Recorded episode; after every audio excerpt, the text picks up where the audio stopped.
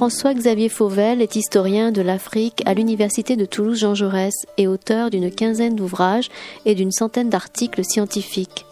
Mardi 26 septembre 2017, il était invité à la librairie Ombre Blanche pour y présenter son ouvrage À la recherche du sauvage idéal, paru aux éditions du Seuil.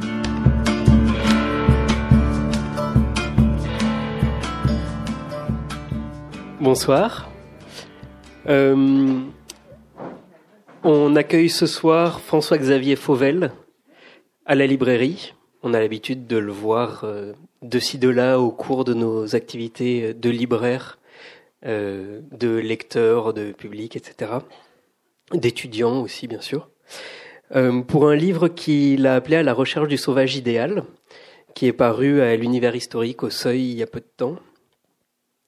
On va peut-être commencer par quelques précisions parce que pour moi, en tant que libraire, euh, vous êtes quelqu'un de très mystérieux.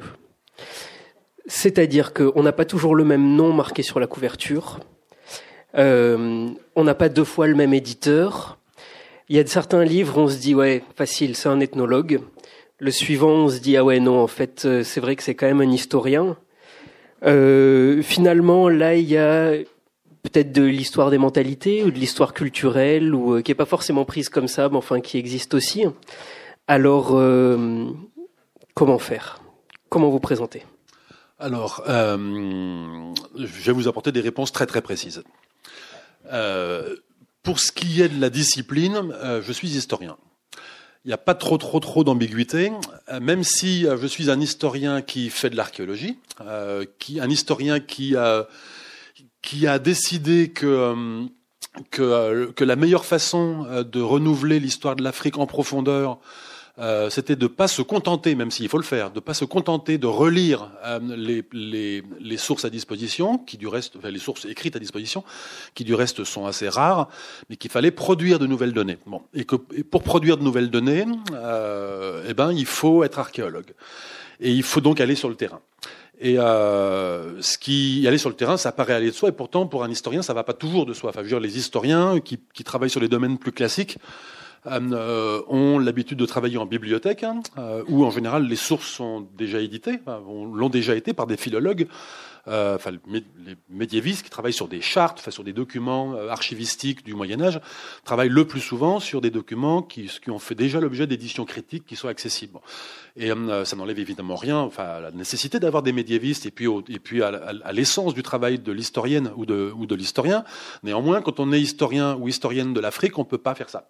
Euh, il existe certes des documents déjà euh, publiés, euh, mais l'essentiel des documents écrits sont encore sous forme de, de, manuscrits. Et lorsqu'il existe des documents, euh, lorsqu'il existe des éditions, elles sont souvent pas critiques. Bon, ce qui veut dire qu'il y a un travail à faire. Mais il reste en plus un continent documentaire à découvrir, qui est tout ce qui est enfoui dans le sous-sol, tout ce qui est tout ce, ce qui a été euh, pas encore vu, tout ce qui n'a pas été encore découvert, tout ce qui a été, tout ce qui commence à être pillé, etc..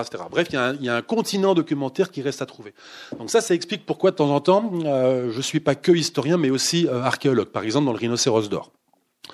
Et puis il y a évidemment aussi une autre facette qui est celle, vous disiez, de l'ethnologue.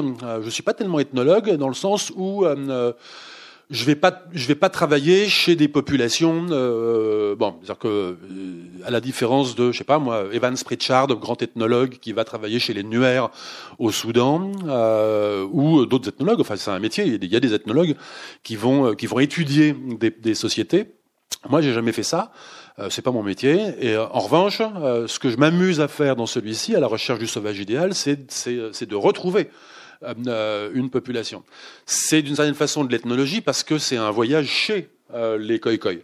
Euh, mais comme ils n'existent pas, enfin comme ils n'existent plus, disons, je peux pas, peux pas juste prendre l'avion ou juste prendre le paquebot pour pour y aller.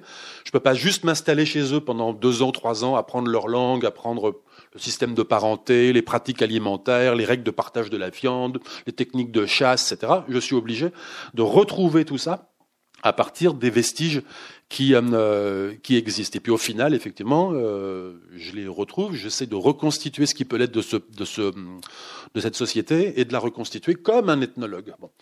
Et euh, ça, ça répond à la question qui, enfin, de quelle discipline je me réclame. Et, euh, euh, et, voilà, donc la réponse est très simple. Je suis un historien qui fait euh, du terrain, et lorsque le terrain n'existe plus, il est obligé de le reconstruire, comme avec le sauvage idéal. Maintenant, pour ce qui est de mon nom, c'est extrêmement simple et très très très trivial. C'est que c'est que pendant très longtemps, j'ai signé François-Xavier Fauvel-Aymar parce que j'avais accroché le nom de mon épouse, qui n'est plus mon épouse. Donc j'ai enlevé cette partie-là de mon nom, et donc je retrouve mon, mon patronyme, qui est François-Xavier Fauvel. Voilà. En plus, ça rentre sur les sur les tranches de le dos des livres. C'est très très pratique. et ça rentre d'un seul coup sur le petit espace du dos. Voilà. Alors, on vous connaît bien ici sur Toulouse. Euh, vous êtes un Toulousain euh, néo-parisien, disons.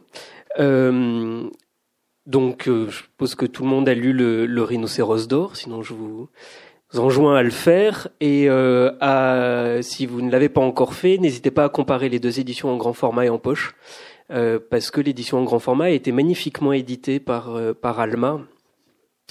C'est celle-ci. Il y a de très beaux encarts. Il y a énormément d'inscriptions justement de données archéologiques, de cartes, de toutes sortes de documents qui facilitent quand même la lecture par rapport à l'édition de poche.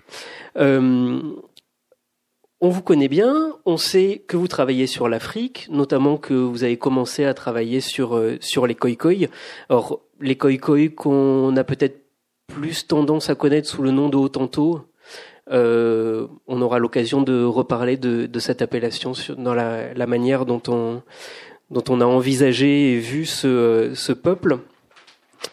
Et dans ce livre-là, La recherche du sauvage idéal, vous revenez en fait sur votre histoire, euh, notamment votre histoire de recherche euh, sur les koi Euh, pourquoi maintenant? Vous n'êtes pas suffisamment vieux pour euh, faire un livre de méthodologie de ou souvenirs, de, non. de souvenirs Non, non, c'est euh, ça fait effectivement 20 ans. Euh, j'ai commencé jeune, hein, ça fait 20 ans que j'ai que j'ai que j'ai commencé à travailler sur euh, sur le bout de l'Afrique sur l'extrémité de l'Afrique.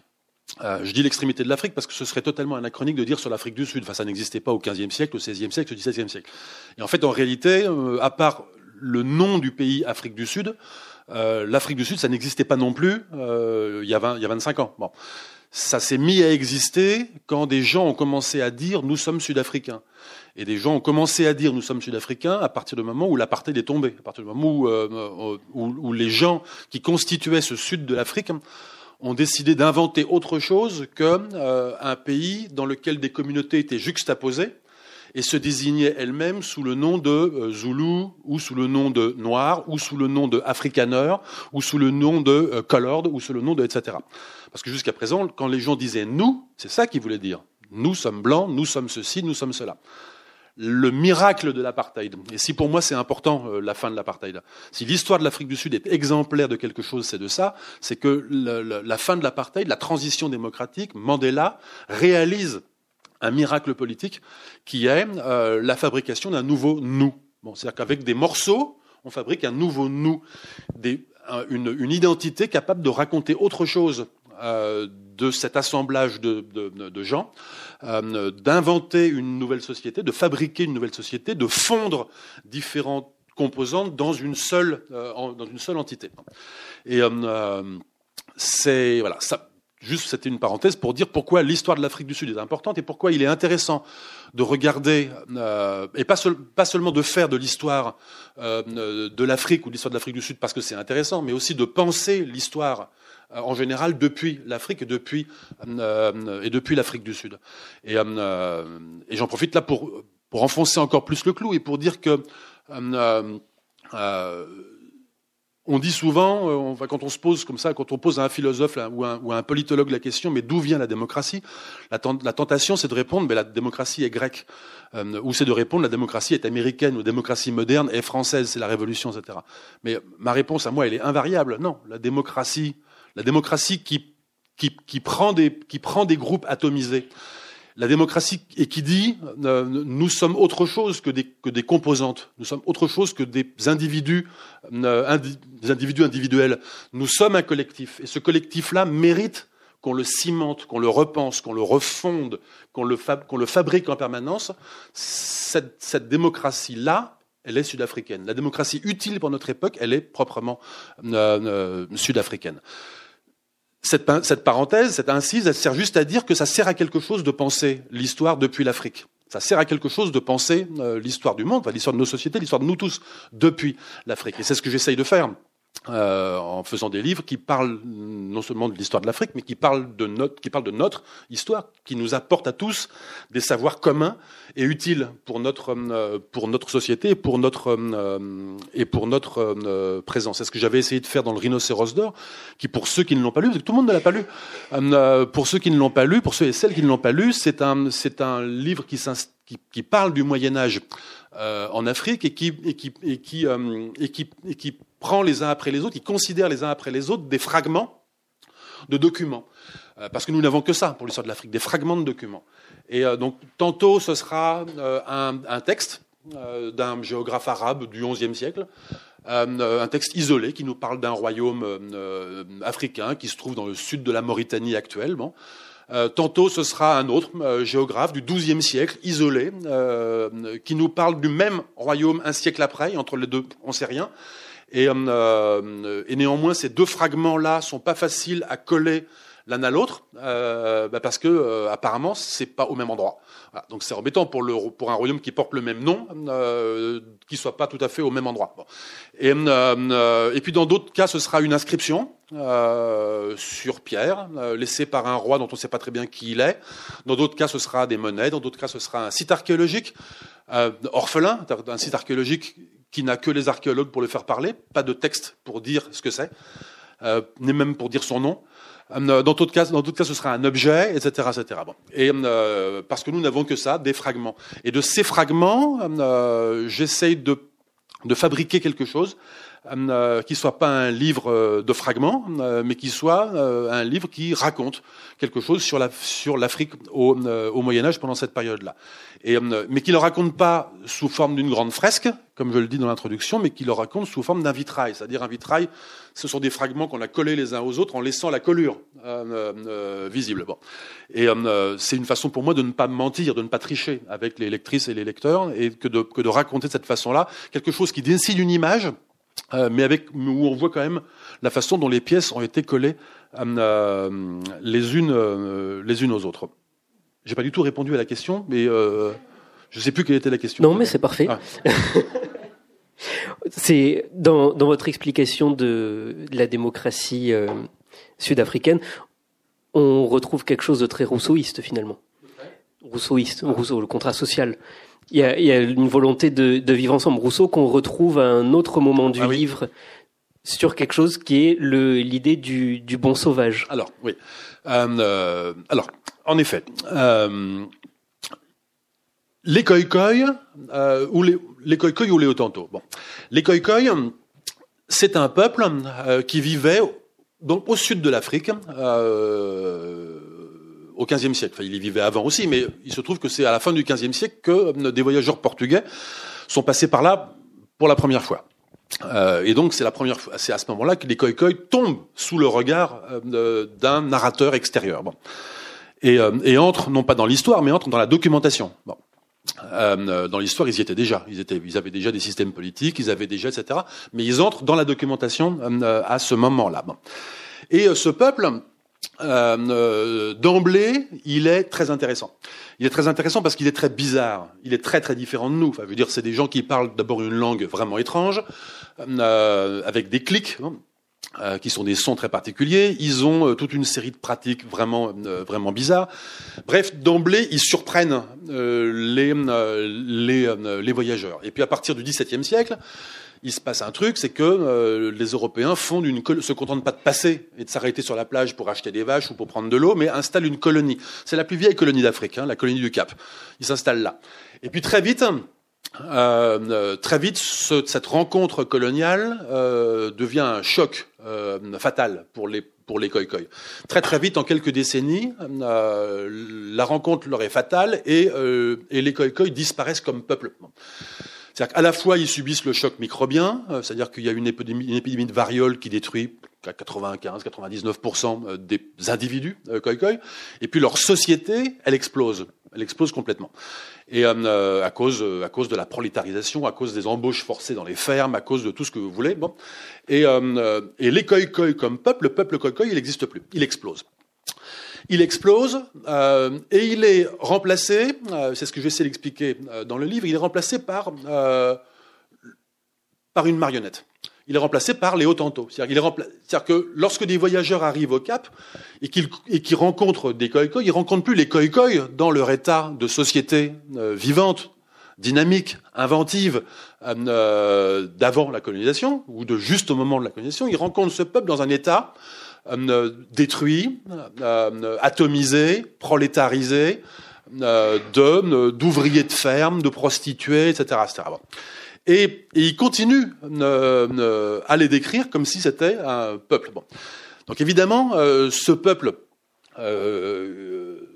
qui, continue à intéresser les voyageurs, continue à intéresser les voyageurs parce que il, commence à incarner le mauvais sauvage, le pire le pire de nos semblables. Et euh, c'est le Hottentot. C'est-à-dire que le peuple qu'on dépeint sous ce trait-là, c'est le mauvais sauvage, c'est le Hottentot. Et ça, cette marionnette qui se met à parler toute seule, hein, qui n'est bon, euh, elle est intéressante. Enfin, elle intéresse. Elle intéresse tous les voyageurs. Que, et, croyez-moi, les voyageurs qui passent par le Cap, ils sont nombreux. C'est-à-dire que la seule façon d'aller aux Indes, la seule façon d'aller aux Indes, c'est de passer par le bout de l'Afrique. Et euh, le bout de l'Afrique, c'est un mi-chemin entre l'Europe et les Indes. C'est-à-dire que tout le monde s'arrête au Cap. On est obligé, hein, on n'a pas le choix. Tout le monde s'arrête au Cap à l'aller ou au retour. Donc tout le monde, même quand l'Afrique du Sud n'est pas la destination, euh, tout le monde s'arrête au Cap et a des choses à dire sur les Hottentots. Et euh, ce peuple, il intéresse euh, au, plus, au, plus, au plus haut chef les philosophes. Pourquoi? Ben Parce que c'est le pire des sauvages. C'est le sauvage dans toute sa sauvagerie dans, euh, son, dans sa dimension ignoble de, euh, du sauvage sale, euh, du sauvage vulgaire, du sauvage qui n'a pas de règles d'organisation sociale, du sauvage. Bon. Et ça, ça intéresse beaucoup les philosophes. Ça intéresse par exemple beaucoup Voltaire. Voltaire adore le mauvais sauvage parce qu'il en a besoin dans son système. Il a besoin d'un sauvage absolument ignoble hein, pour arriver à penser la diversité des espèces humaines. Voltaire est quelqu'un qui croit qu'il existe différentes espèces humaines. Il a tellement pas envie de croire dans la Bible hein, et dans le récit de la Genèse euh, qui, dit, qui établit que euh, tous les hommes descendent d'un même couple. Bon, il a tellement pas envie de croire ça parce qu'évidemment c'est un truc de curé, bon, qu'il est, qu'il est qu'il a absolument envie de croire qu'il existe différentes espèces humaines, et donc le Hottentot lui sert d'exemple. Donc c'est le mauvais sauvage, le Hottentot, c'est le mauvais sauvage. Mais aussi, et pour la même raison, c'est le bon sauvage. Parce que Rousseau, il adore le mauvais sauvage de Voltaire. Il adore. Il adore le mauvais sauvage de Voltaire parce que pour lui, Rousseau, c'est le bon sauvage. C'est l'archétype même du bon sauvage. C'est celui qu'on peut commuer en bon sauvage parce qu'en dépit du fait, en dépit de sa barbarie, en dépit de sa saleté, en dépit de son refus euh, de la civilisation, en dépit de tout, hein, euh, Rousseau en fait le tout début de notre humanité. Hein, notre euh, l'espèce de l'espèce de, de, mythe, euh, voilà, d'où nous venons.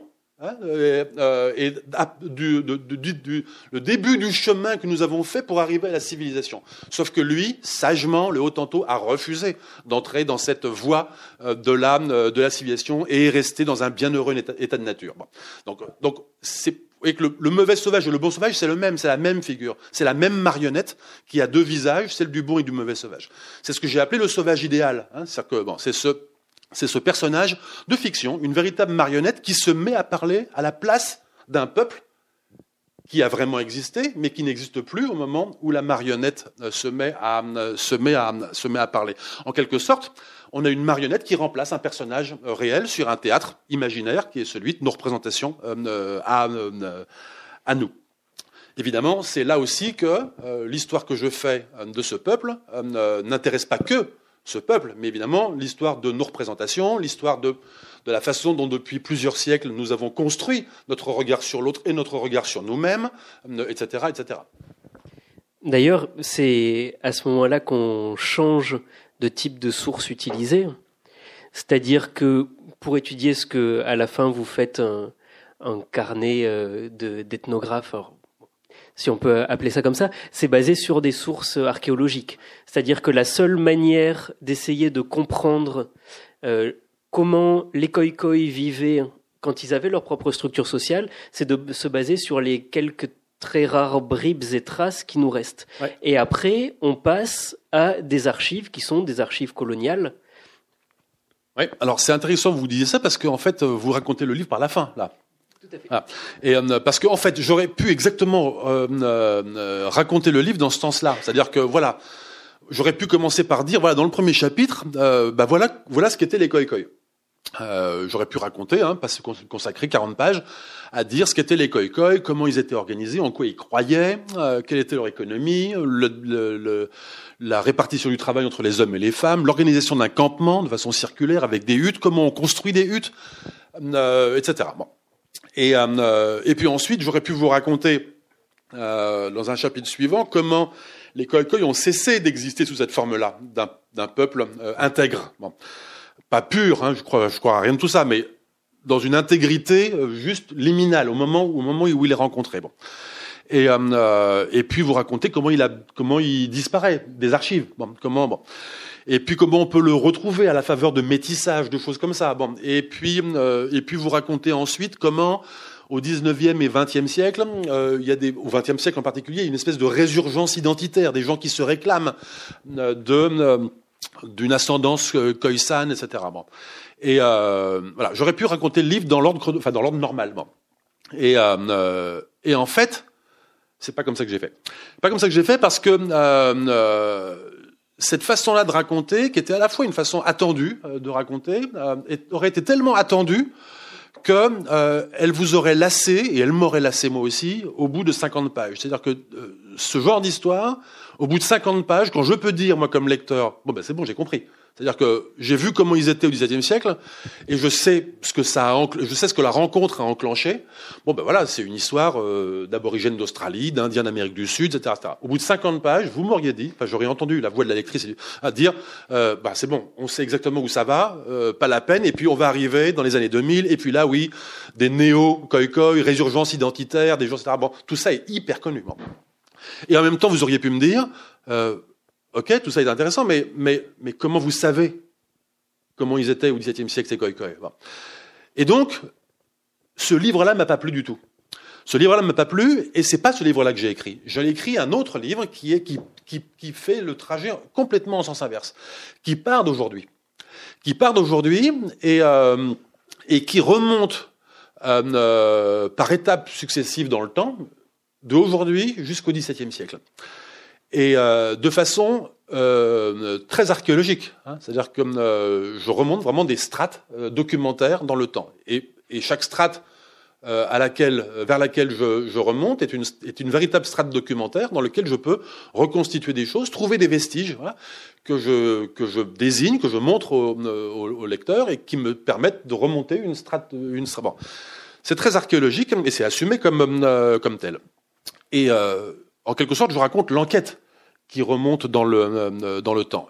Et en même temps, je crée les conditions pour qu'on retrouve euh, les koi au bout du chemin. C'est-à-dire que j'explique comment on peut faire pour retrouver les koi au bout du chemin, comment on peut faire pour arriver à travers toutes ces strates-là, après avoir traversé les différents voiles devant lesquels des marionnettes différentes euh, euh parlent et s'agitent, comment on fait pour arriver au bout du chemin à retrouver euh, les koi à s'installer dans un campement, plus ou moins virtuel, mais que je reconstitue, euh, à s'asseoir à côté d'un chirurgien allemand qui, lui, a vécu là-bas quelquement, et puis, et puis à interroger, à, dire des choses euh, euh qui sont, qui sont ce qu'on peut dire, qui sont ce qu'on peut dire au prix de tout le travail qui a été fait par le livre, consistant à remonter dans le, dans le temps.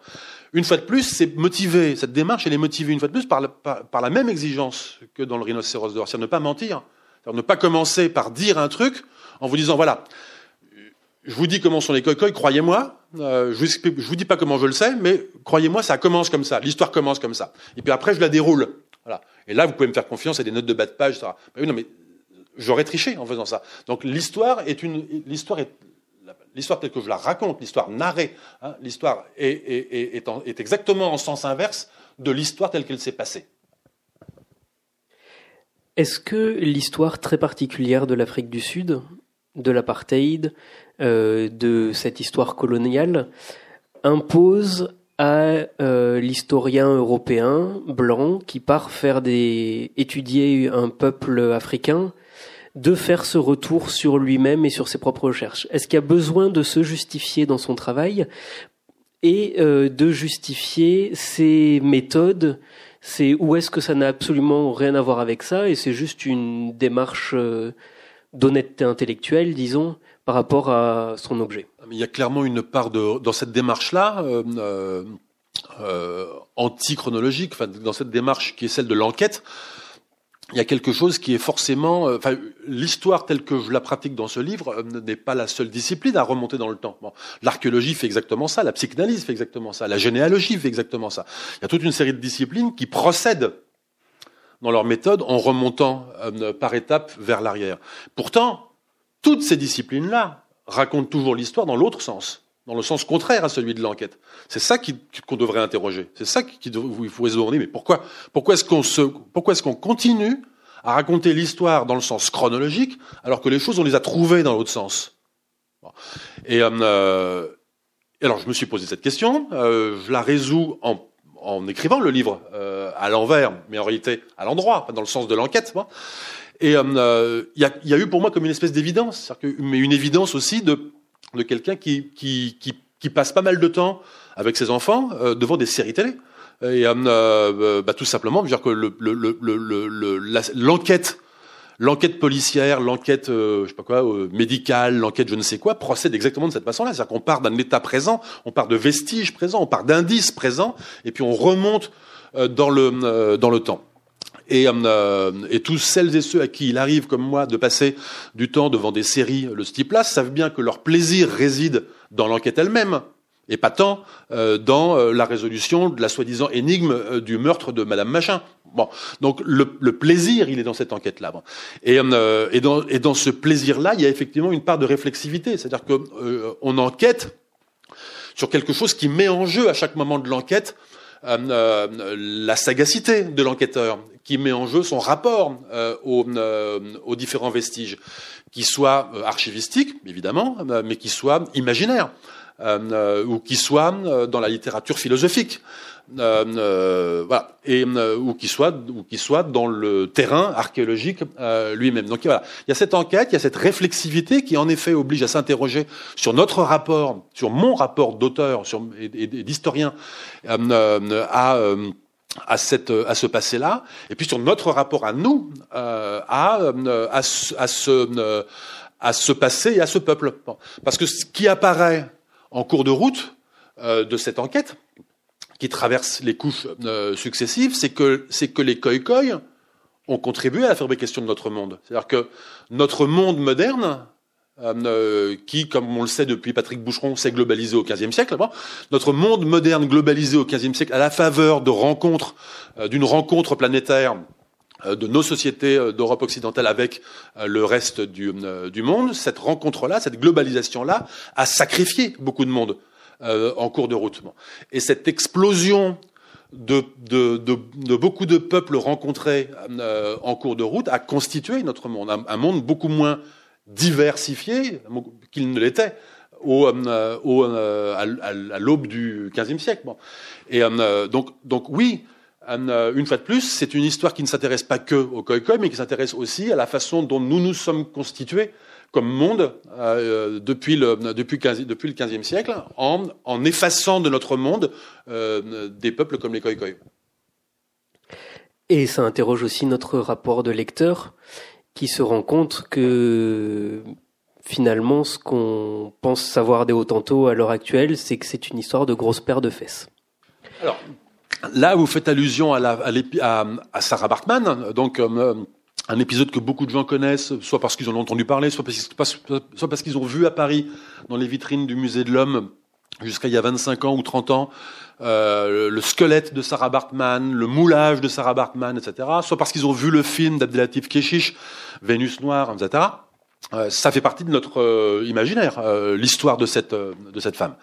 C'est une femme qui a, qui a été exhibée en Angleterre et en France dans les années 1810, qui est morte à Paris et dont le corps a été ensuite disséqué par, par Cuvier pour servir de pièce à conviction dans, dans, tous les grands débats anthropologiques, non seulement des années 1810, mais même du, du 19e siècle en général.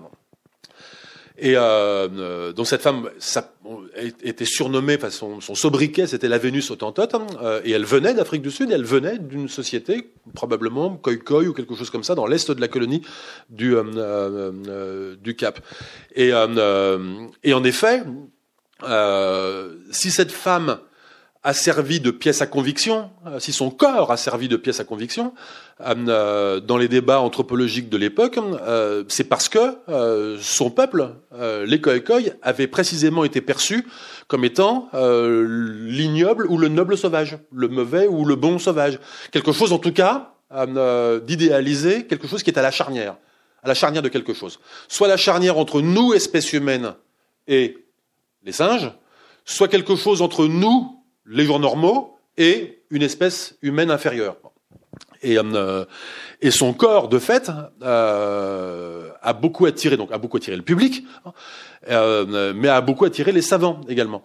Et, euh, et, euh, et, Cuvier, dès qu'il récupère le, dès qu'il récupère le cadavre, se met à, à d'abord à faire un moulage complet du, du corps, à prélever les masses graisseuses des fesses, à prélever les organes génitaux, à prélever le cerveau, à mettre tout ça dans des bocaux de formol. Euh, ensuite, à enlever les chairs, à faire bouillir euh, les os, à remonter le squelette. Euh, voilà, pour bon. Tout ça, c'est autant de pièces à conviction. Hein, C'est-à-dire que euh, le sexe, le cerveau, le squelette, etc. Tout ça, c'est des pièces à conviction. Pourquoi? Ben, Parce que euh, dans les années 1810, on était encore dans ce débat de savoir, enfin, encore pour longtemps, dans le débat de savoir s'il y avait une espèce humaine ou plusieurs espèces humaines. Et comment le savoir? Bah, si, si Sarah Bartman et, avec elle les gens euh, de, son, de, sa, société avaient eu un os en plus, bah, on pouvait dire ah, bah voilà une espèce différente. Voilà anatomiquement une espèce différente. Il était donc super important de savoir si elle avait un os en plus dans les fesses. En fait, non, elle n'en avait pas. Ah. Mais pour ça, il fallait le prouver. Et c'est ce qu'essaye de faire Georges Cuvier. C'est de prouver qu'elle n'a pas d'os supplémentaire dans les fesses. Que c'est pas, voilà. Bon. Il y avait des gens qui croyaient que c'était, qui voulaient vérifier que c'était pas postiche. Hein.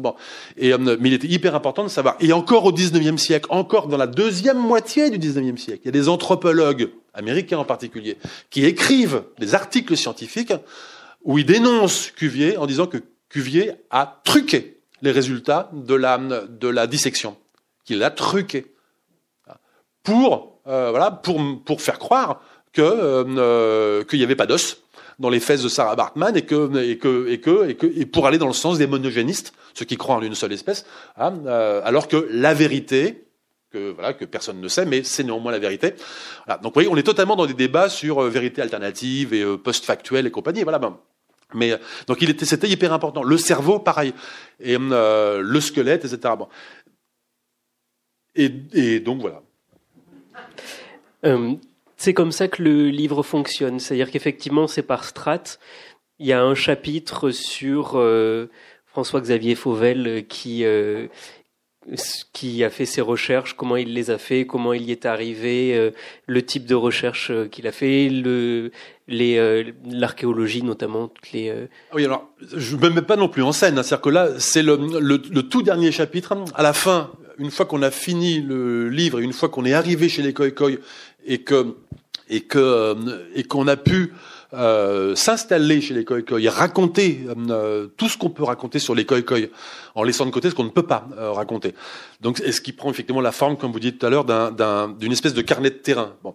après ça, je me suis dit que j'allais raconter, j'allais faire un petit chapitre supplémentaire qui était la boîte noire du livre. Voilà. Et parce que, évidemment, souvent, enfin tout le temps d'ailleurs, les historiens ou les autres chercheurs mettent des notes en bas de page qui racontent ce qu'ils ont lu. Bon. Euh, mais ils racontent pas souvent de quelle façon ils ont travaillé.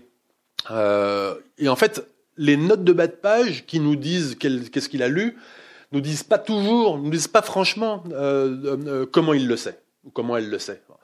Et, euh, et moi, j'ai voulu euh, vraiment euh, euh, rajouter ce petit chapitre qui fait une douzaine de pages, un truc comme ça, et pour dire comment je sais ce que je sais et, euh, grâce à qui.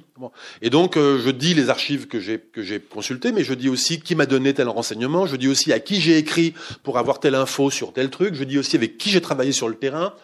Euh, euh, qui j'ai rencontré à quel moment. Voilà, il faut faut pas non plus mentir sur la recherche. Que les recherches c'est dépendant de plein de choses, de rencontres, de moyens financiers à certains moments, d'invitations, euh, de trucs comme ça. Bon, c'est ça que j'ai voulu raconter, qui remplit un petit peu le même office que dans le Rhinocéros d'or, les, petites notes. Il n'y a pas de note de bas de page dans le Rhinocéros d'or, mais chaque chapitre finit par une par une note qui peut faire parfois, euh, qui peut être assez longue et qui raconte tout ce qu'on voilà, toute la documentation, tout ce qu'on peut dire, euh, voilà, qui, euh, qui a revu le site archéologique. Bon, et, euh, et, et, ces notes, je m'en suis rendu compte après, parce que beaucoup de lectrices et de lecteurs m'ont dit, euh, mais oh, moi j'ai commencé par lire les notes, c'était vachement intéressant. Je me suis dit, mais en fait c'est un récit, euh, c'est un autre récit qui n'est pas juste une série de références. C'est pas juste, euh, bon, voir le livre de Joseph Kioch, page machin truc. Bon, c'est toute une série de références qui, qui nous racontent euh, bah, qui nous raconte l'histoire des traductions de l'arabe vers le français ou ceci, qui nous raconte euh, l'histoire de la découverte de tel manuscrit, qui raconte euh, euh voilà les, les euh, comment comment tel site a été fouillé. Enfin bref, voilà. Donc ça raconte une autre histoire qui est comment je le sais. Et, et là j'ai fait la même chose avec une grosse note à la fin qui est qui est la, qui veut vraiment la boîte noire. C'est vraiment le les, les, les rouages quoi, l'enregistrement de vol. Vous voyez, bon, qui raconte comment le livre a été fait et qui pour le coup fait partie intégrante du projet quand même euh, qui est expliqué. Voilà donc il y a ça. Il y a le chapitre sur euh, Sarah Bartman euh, qui va de de ses recherches euh, de Cuvier jusqu'au jusqu'au film. Il y a une partie sur tous les les euh, naturalistes, voyageurs, euh, philosophes, etc., qui ont pu parler des, sauvages. Euh, il y a un chapitre sur le début de la colonisation en Afrique du Sud. Il y a il y a, on va peut-être quand même parler de, de cette fin, j'y reviens, de ces, ces notes, d'essayer de comprendre thème par thème ce qu'on peut savoir des koi-koi. Alors, euh, non, mais d'abord, je reviens sur un truc, c'est que euh, si le si le, le, livre est fabriqué et, et, traverse différentes strates, il n'est pas très long le livre, hein, je veux dire ça fait moins de 200 pages, mais euh, il, tra il ça traverse des, des, strates successives qui sont des strates euh, que j'ai pas définies de façon arbitraire. C'est pas juste parce que ça m'intéressait de me poser à un moment donné au XVIIIe siècle. C'est que ces strates sont des strates documentaires. Ça correspond à des étages de documents différents. Et euh, le premier chapitre, dans le premier chapitre je, du, du livre, euh, j'ouvre un autre livre. C'est-à-dire que le livre commence par euh, lire un autre livre, qui est un livre du romancier sud-africain John Maxwell Coetzee, euh, que vous connaissez peut-être, qui est un grand romancier sud-africain qui a eu le prix Nobel il y a dix ans, et euh, euh, que je considère personnellement comme un très très très grand écrivain, et qui a écrit notamment un, un roman, je sais pas si bon, ou un récit qui s'appelle En attendant les barbares. Et, euh, et le premier chapitre est, est est ma lecture dans l'attendant les barbares et, et de ce que ça nous apprend des, euh, euh, des koi Parce qu'en fait, ça nous apprend des choses des koi Et, euh, si ça nous apprend des choses des koi c'est parce qu'en disparaissant de notre monde, en étant, en explosant au contact de, de notre monde euh, en train de se globaliser entre le 15e siècle et aujourd'hui, euh, les koi n'ont pas, n'ont pas rien laissé n'ont pas ont laissé des vestiges. C'est-à-dire que leur explosion a laissé des vestiges euh, un petit peu partout. Non seulement évidemment archéologiques, mais aussi dans les archives, mais aussi dans etc., mais aussi dans l'imaginaire. Voilà, aussi dans l'imaginaire, dans notre imaginaire. La Vénus autantote, c'est notre euh, représentation d'aujourd'hui. Et, euh, et le roman de Coetzee, En attendant les barbares, est euh, rempli de ces euh, de ces vestiges euh, éparpillés des euh, des koi koi. Donc je commence comme ça. Donc le premier chapitre, il est c'est ce chapitre qui explore une partie de notre imaginaire qui est en fait dans la littérature et et donc le dossier documentaire, il est purement euh, imaginaire. Et puis le dossier d'après, la strate documentaire d'après, c'est celle de la Vénus autantote, c'est celle qui commence, euh, vous dites, le chapitre commence avec l'histoire de Sarah Bartman est fini avec euh, ce qui se passe aujourd'hui. En fait, c'est le contraire. C'est l'inverse. Ça commence d'aujourd'hui et de la restitution des restes de Sarah Bartman ah, il, y a, il y a quelques années, et puis ça remonte dans le temps jusqu'à la vie de Sarah Bartman que je raconte là aussi euh, à l'envers, parce que je suis obligé de la raconter à l'envers. Donc, et du plus sûr vers le moins sûr. Hein, bon. et, et, puis voilà. Et, et, donc là, on est plutôt dans dans des registres documentaires qui sont ceux de de coupures de presse, de choses comme ça pour les années 2000, euh, et puis qui remontent dans le temps avec des rapports scientifiques euh, et différentes autres archives se, rapportant à Sarah Bartman. Et puis, et puis la, la, la, strate d'après nous transporte en Afrique du Sud à proprement parler, dans, une, dans un endroit qui est une un petit village qui s'appelle Pella, euh, où, où, pendant euh, deux siècles, il y a eu des, missionnaires, des congrégations de missionnaires, d'évangélisateurs chrétiens qui sont allés s'installer là-bas, euh, dans ce village au nord de l'Afrique du Sud, euh, où toute une série de gens se sont croisés. Il y avait des koi et puis toute une série de gens se sont croisés, se sont métissés, etc., etc. Et le miracle documentaire, il est qu'on a tous les registres de baptême et de mariage euh, de cette petite société. Une petite société complètement isolée et sous cloche. C'était la, ségrégation, c'est l'apartheid. Donc elle, vivait sous En quelque sorte, on a une espèce d'expérimentation historique sous une cloche, qu'on peut, euh, dans laquelle on peut arriver à reconstituer euh, les, euh, bah, les stratégies de mariage, de changement de nom, etc., etc. C'est ça que j'essaye de faire, là aussi en procédant à l'envers. Et puis, et on arrive presque là à toucher les coïcoïs. En fait, on arrive dans les, dans les, dans les pages des registres de baptême et de mariage, on arrive presque à les toucher, juste au moment où en fait ils s'effacent à travers le, bon, les métissages. Et puis voilà, on remonte encore dans le temps, encore avec un nouveau type de document, et puis on arrive encore au, dans le dernier chapitre avec un autre euh, type de document. Donc chacune de ces strates, il y a cinq chapitres un truc comme ça, chacune de ces strates correspond véritablement à euh, un un, type de document euh, particulier et que, je, que j'essaie de faire parler les uns après les autres, avec forcément des moyens très très différents. Enfin, on ne peut pas travailler de la même façon avec des vestiges qui tantôt sont matériels, qui, proviennent du sous-sol, tantôt sont totalement imaginaires, tantôt sont des coupures de presse, tantôt sont euh, des, archives, euh, euh etc. Et, et, pour revenir à votre question que je n'ai pas oubliée, Qu'est-ce qu'on peut dire au bout du compte des, des Ce qu'on peut dire des koi au bout du compte, c'est euh, euh, ce qu'on peut arriver à faire dire à ces vestiges qui sont collectés en cours de route. Et en cours de route, je collecte une série de vestiges. C'est-à-dire qu'il y, euh, y a en particulier le, le, rôle du pastoralisme, le rôle des vaches, le rôle de l'élevage des vaches chez cette, euh, chez cette population. Ce que ça signifie aussi d'être nomade, vraiment nomade, très très très nomade. Pas juste nomade comme on croit que des gens sont nomades quand on parle de nomade. Les chasseurs-cueilleurs sont pas nomades pour deux sous, en réalité, ni dans la préhistoire, ni euh, en Afrique aujourd'hui. Ils sont nomades dans un sens très relatif parce qu'ils vont chercher, parce qu'à l'automne, ils vont chercher, ils vont s'installer à 40 km de chez eux pour aller euh, trouver un nouveau point d'eau. Mais en fait, ils reviennent l'été d'après et puis ils repartent à l'automne. C'est un, c'est un nomadisme. Bon, les transhumants euh, sont pas très nomades non plus. Là, on a affaire à un pur nomadisme. Ça dit beaucoup de choses, non seulement de leur société, mais de ce que la nôtre n'est pas. Et, euh, donc voilà, il y a, a il y a ça. Et puis il y a d'autres vestiges collectés en cours de route qui sont les peaux de léopard. En particulier ce rôle des peaux de léopard dont on voit euh, des gens se parer dans les années 2000 en Afrique du Sud, au moment de la restitution des restes de Sarah Bartman. Euh, bref, voilà, il y a des vestiges de différentes natures que je collecte euh, au fur et à mesure, que j'essaie de décrypter au fur et à mesure, que j'essaie d'analyser voilà, pour remonter dans le, dans le temps.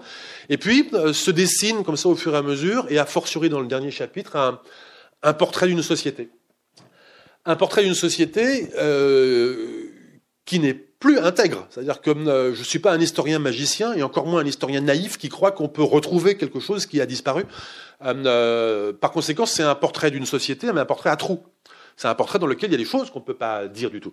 Mais il y a des choses qu'on peut dire parce que tout le livre a servi à faire le tri de ce qu'on peut dire et de ce qu'on ne peut pas dire, de ce qu'on doit dire avec prudence et de ce qu'on bon, et, et, de ce qu'on peut dire avec beaucoup plus de certitude euh, à certains moments.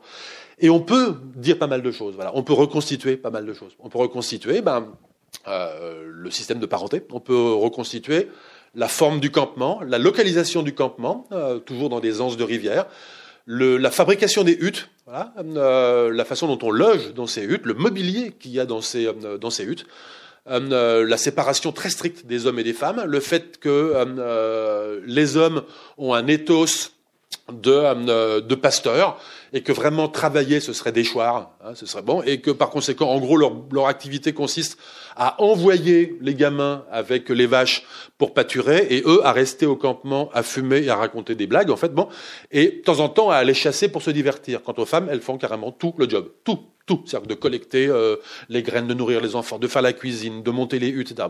de tanner les pots. Donc ça c'est intéressant déjà. Et puis, euh, et puis on peut dire d'autres choses sur la culture matérielle. Et puis on peut dire d'autres choses aussi sur les représentations de ce peuple. Les vaches euh, jouent un rôle extrêmement important dans toutes les transactions, toutes les transactions euh, de, la, de la société. Les transactions euh, économiques. Vous voulez acheter un truc, etc. Boum, des vaches. Vous voulez, mais les transactions aussi avec matrimoniales, par exemple. Vous voulez une épouse, bon, bah, vous donnez quelques vaches. Les transactions judiciaires. Vous voulez compenser un meurtre ou, euh, ou euh, une déprédation commise par un groupe d'à côté euh, ou par votre groupe sur, sur un pâturage d'à côté, boum, vous donnez des vaches. Et puis des transactions aussi avec, avec, avec les avec les, les, avec les divinités, bon.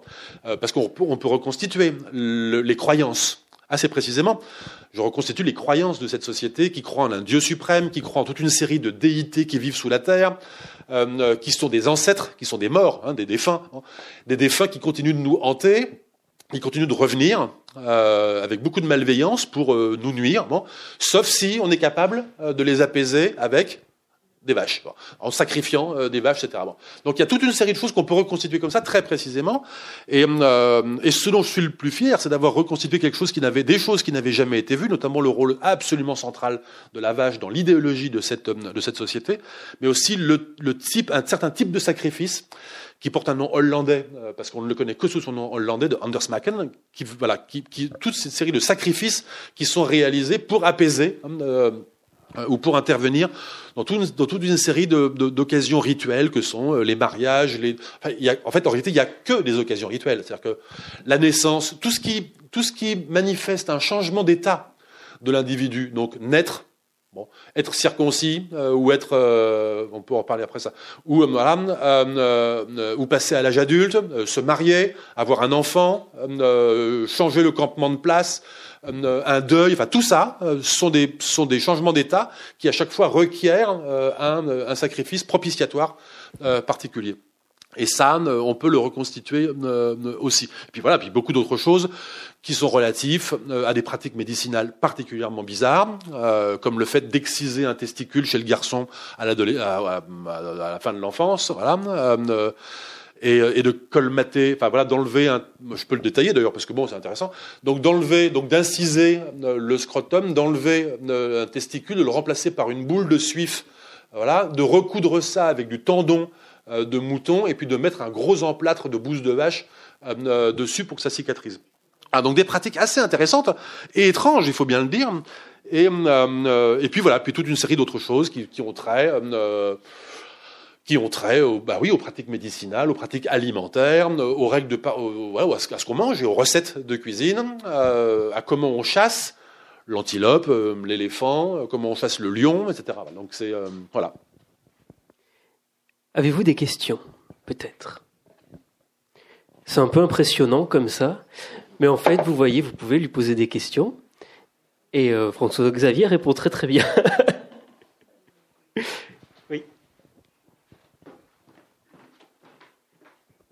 Vous avez parlé à deux reprises de, marionnettes. Est-ce que vous pouvez nous dire ce que vous mettez sous, ce terme-là, associé au mot de peuple, peuple marionnette? Alors, le, le, peuple lui-même n'est pas marionnette. En revanche, euh, en revanche, il est, en revanche, quelque chose parle à la place de ce peuple à plusieurs moments de, de l'histoire entre le XVe siècle et aujourd'hui. Et en réalité, euh, on, ne, on, ne, cesse jamais de faire parler quelque chose d'autre à la place de ce peuple depuis qu'il a été rencontré. Euh, euh, on pourrait, donc c'est le cas du, bon sauvage et du mauvais sauvage. ce sont, ça nous apparaît comme une évidence, hein, mais ce sont évidemment pas les koi-koi qui parlent. Lorsque Rousseau met en frontispice de son discours sur l'origine de l'inégalité une scène présentant un koi qui, qui jette ses, ses affaires ses fringues, son couteau, etc., etc., euh, au pied du gouverneur et qui déclare euh, euh, j'ai l'honneur ou j'ai le plaisir de vous restituer tous mes biens et de renoncer pour toujours à la civilisation et de retourner chez mes semblables. Cette scène-là, c'est une scène koi-koi que le, ça dit véritablement, euh, et d'ailleurs je retrace l'histoire, hein, c'est-à-dire que je montre que c'est une scène véritablement qui vient euh, des c'est une scène koi-koi. Euh, mais celui qui parle là, non seulement il parle pas en langage koi-koi, mais même il parle en langage européen des Lumières, 18e siècle.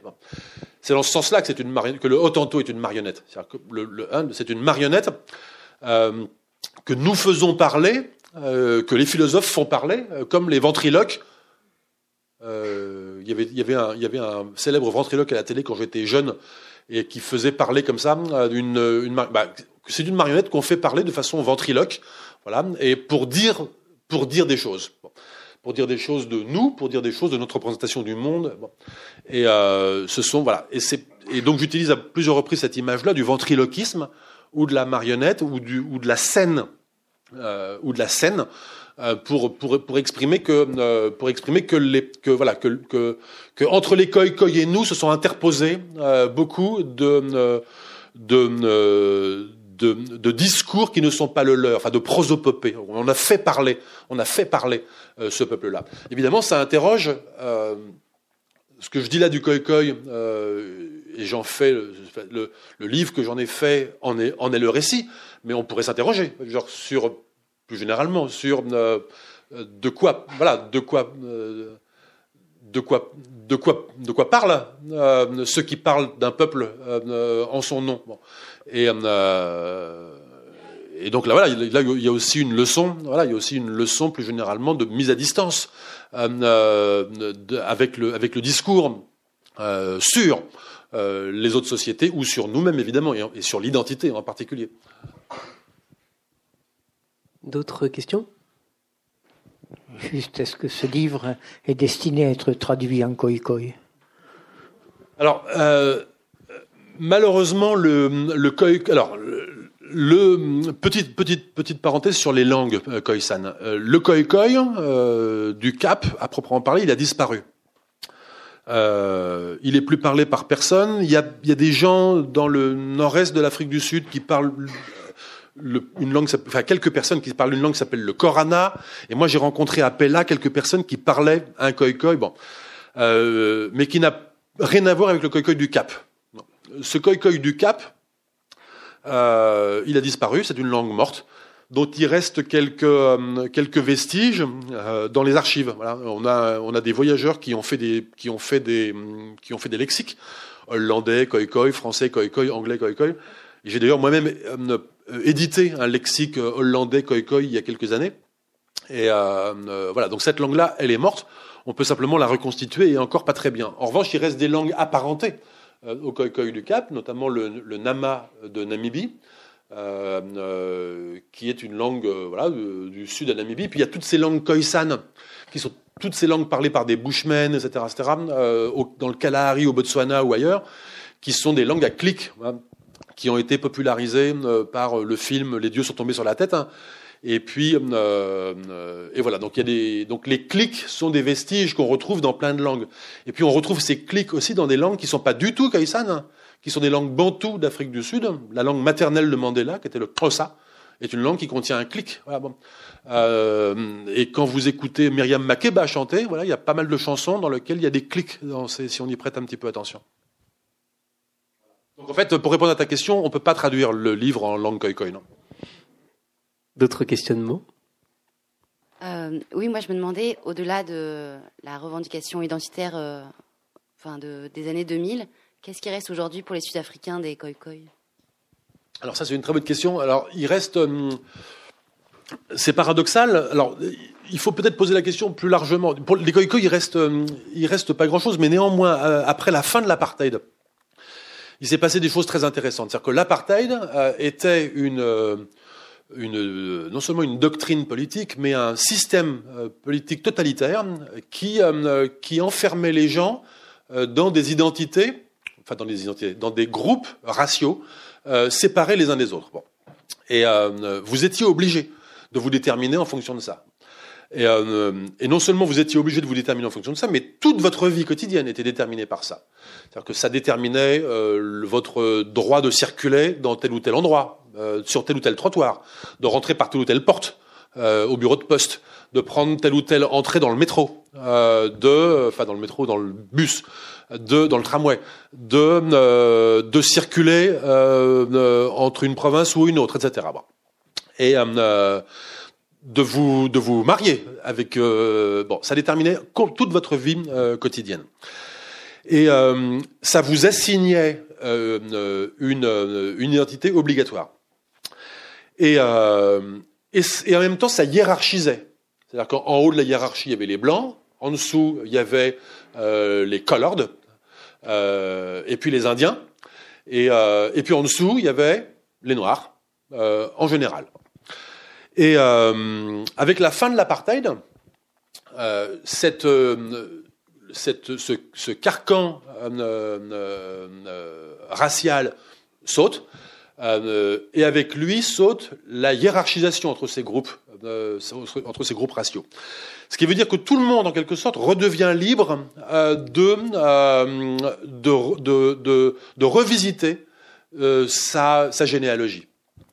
Et on a vu euh, non seulement des gens euh, revendiquer, euh, comme ceux dont je parle dans le livre, revendiquer une ascendance indigène, Khoi en particulier, alors qu'ils avaient été classés dans un groupe colored, coloré. Mais on a vu aussi, chose intéressante, des blancs faire la même chose. C'est-à-dire des blancs dire, hé, jusqu'à présent, on avait toujours insisté sur la transcendance hollandaise, parce qu'on s'appelle Pinard ou parce qu'on s'appelle machin ou parce qu'on s'appelle euh, je sais pas quoi euh, bon euh, n'importe quoi et de Clerc etc mais en fait notre généalogie on le sait depuis très très longtemps il y a une arrière arrière arrière grand-mère koi koi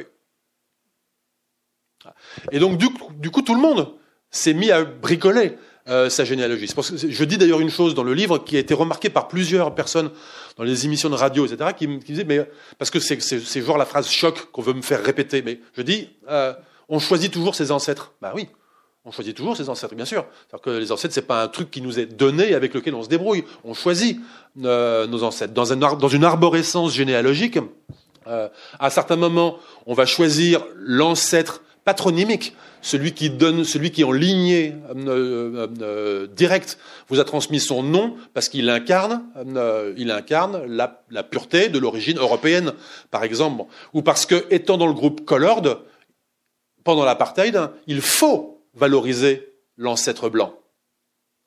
Mais dans un système post-apartheid, c'est plus si intéressant que ça de valoriser l'ancêtre blanc. Au contraire, là, mieux vaut aller chercher dans la généalogie au même échelon à la cinquième, sixième, septième, au même échelon.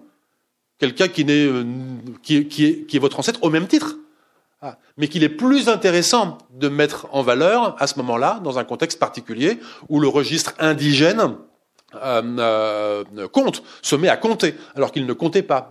Et de la même façon, pour les blancs, ça commence, pour les blancs africaneurs, ça commençait à compter après la fin de l'apartheid, de dire, d'insister sur le fait qu'on avait une arrière-arrière-grand-mère euh, et de plus trop insister sur l'arrière-arrière-grand-père euh, blanc qui avait couché avec la fille Koi Koi. Donc en fait, voilà, on choisit. Euh, on Donc tout le monde s'est mis à rechoisir ses ancêtres. Euh, donc, les Koi Koi ont retrouvé une place mémorielle dans l'Afrique du Sud d'après l'apartheid et d'aujourd'hui. Et plus généralement, les Khoisan euh, c'est-à-dire en fait tous ces gens euh, euh, de, différents groupes linguistiques qui habitaient le sud de l'Afrique, avant que n'arrivent des, colons européens blancs, mais aussi avant que n'arrivent les, sociétés de langue bantou et agricultrices qui, ont peuplé tout l'est de l'Afrique du Sud, il y avait des sociétés qui habitaient là depuis tout le temps. Ces sociétés-là, elles ont disparu euh, euh, en tant que peuple, en tant que société Khoisan. C'est-à-dire que plus personne en Afrique du Sud ne parle des langues euh. Et elles ont disparu en tant que société. Et pourtant, leurs vestiges sont partout. Ah, ils sont partout sur les peintures rupestres. Il y a partout des peintures rupestres de sociétés antérieures qui ont disparu. Il y a partout des clics dans les langues d'Afrique du Sud. Et il y a maintenant, oui, des, des, vestiges identitaires, des vestiges mémoriels qui ressurgissent du, passé, parce que, parce que dans l'Afrique du Sud d'aujourd'hui, à qui il manquait au moment où elle a émergé euh, au sortir de, de l'apartheid, au moment où elle est sortie de prison, l'Afrique du Sud de, de 94, bon, euh, il manquait un ancêtre, euh, il manquait des ancêtres euh, communs. Bon. Et l'Afrique du Sud, les Sud-Africains, qui commençaient à se penser comme Sud-Africains, ont eu besoin à ce moment-là de revisiter leur passé, d'aller se choisir de nouveaux ancêtres euh, communs.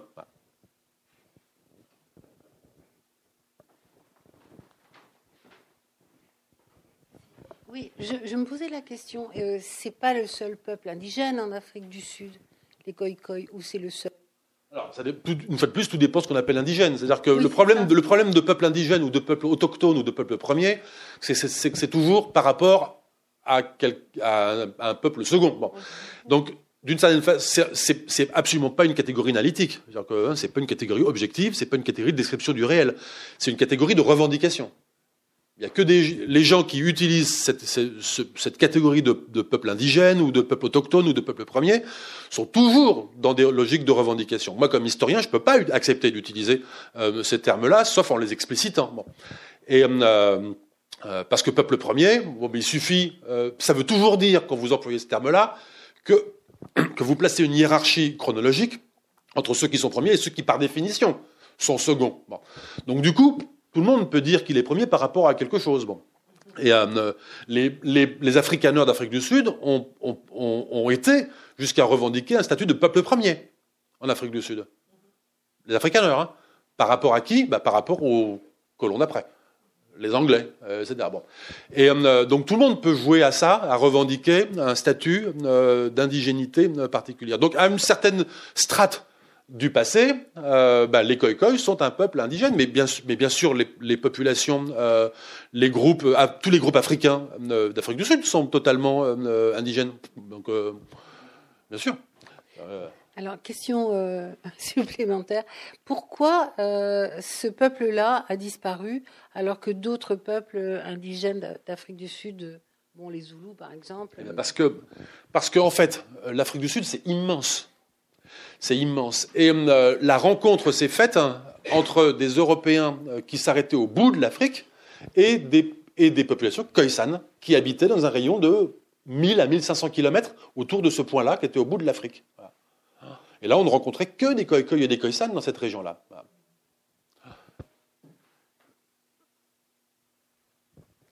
C'est à vous entendre parler, on retrouve quelque chose qui est complètement inclus dans, le livre. C'est de se rendre compte à quel point un peuple qu'on a pu décrire comme étant l'altérité radicale, euh, l'autre le, le, plus éloigné de nous-mêmes, euh, a une histoire qui nous est proche par les, par les échanges, par les représentations que se sont faits les uns des autres, et aussi euh, à quel point finalement l'altérité, elle est, en tout cas l'altérité n'est pas radicale.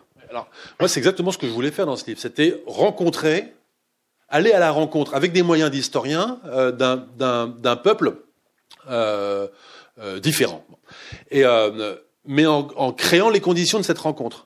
C'est-à-dire que euh, cette rencontre, elle n'a cette rencontre, en fait, pour dire les choses autrement, j'aurais adoré pouvoir rencontrer les Khoikhoi au XVe siècle. J'aurais adoré. J'aurais adoré, mais à condition d'être moi aujourd'hui. Vous voyez ce que je veux dire? C'est que si j'avais été portugais du XVe siècle, euh, j'aurais fait comme les portugais du XVe siècle. C'est-à-dire que j'aurais dit, euh, tiens, c'est étrange, ils ont une langue qui ressemble à, à un truc de chauve-souris, et voilà. Et puis, et puis voilà, et puis, et puis, et puis.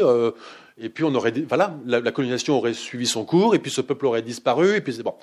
Et, et nous n'aurions pas eu d'égard particulier à l'égard de ce, de ce peuple qui, en outre, n'avait pas la, la, la, la, puissance politique pour s'opposer, euh, comme l'ont eu les Zoulous ou comme l'ont eu d'autres. Bon. Et, euh, et euh, donc, euh, donc voilà. Donc j'aurais adoré pouvoir rencontrer euh, ce peuple-là dans une époque qui, qui, qui, qui pouvait qui s'est vu dans une époque où les navigateurs européens se sont vus offrir le luxe de rencontrer des peuples authentiquement euh, différents, mais qui n'ont pas su quoi faire de cette rencontre-là, et qui ont préféré coloniser le monde, qui ont préféré globaliser le monde aux dépens euh, des autres.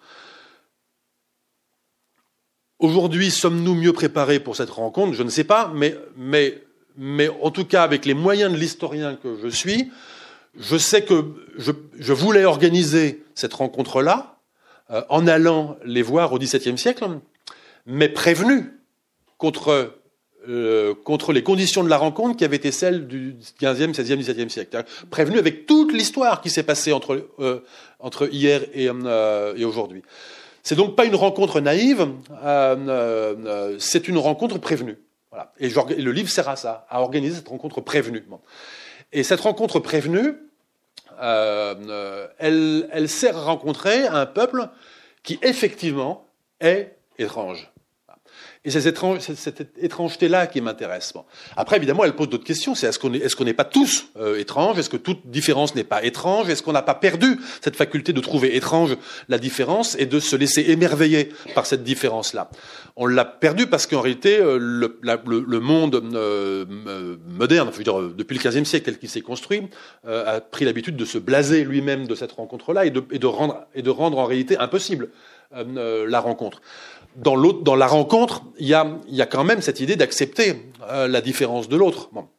Euh, on ne peut pas poser les termes de la rencontre uniquement en termes euh, de euh, bon bah je veux bien aller faire du tourisme chez les autres, mais surtout je veux manger comme à la maison. On peut pas non plus, inversement, hein, je, je, je, transpose, on peut pas non plus dire, je veux, on veut bien accueillir les autres parce qu'on est généreux, néanmoins il va falloir qu'ils bouffent du porc à la, à la cantine. On peut pas toujours poser. Bon, là je le pose délibérément en termes euh, identitaires, voilà, mais, mais dans la rencontre, pour accepter la, la, rencontre, et chacun de nous en fait l'expérience dans sa vie, on a des rencontres individuelles. Et on sait bien qu'une rencontre individuelle suppose d'abdiquer quelque chose de sa garde pour accepter l'autre dans sa singularité. C'est ça que je veux arriver à répliquer dans cette, dans cette rencontre à distance avec les koi C'est une rencontre, euh, c'est une rencontre prévenue, contre les effets d'une rencontre néfaste. Et donc ce, trajet-là vers le XVIIe siècle sert à conjurer la tragédie de l'histoire contre laquelle elle va. Merci beaucoup. Je crois qu'on peut s'arrêter là. C'était très très bien, très intéressant. Le livre est très intéressant. Euh, les autres aussi, tous les autres aussi. J'ai cru comprendre que vous aviez récupéré un stylo. Vous pouvez peut-être signer. Je vous remercie. Passez une bonne soirée. Il s'agissait de François-Xavier Fauvel à la librairie Ombre Blanche le 26 septembre 2017 autour de son ouvrage À la recherche du sauvage idéal, édition du Seuil.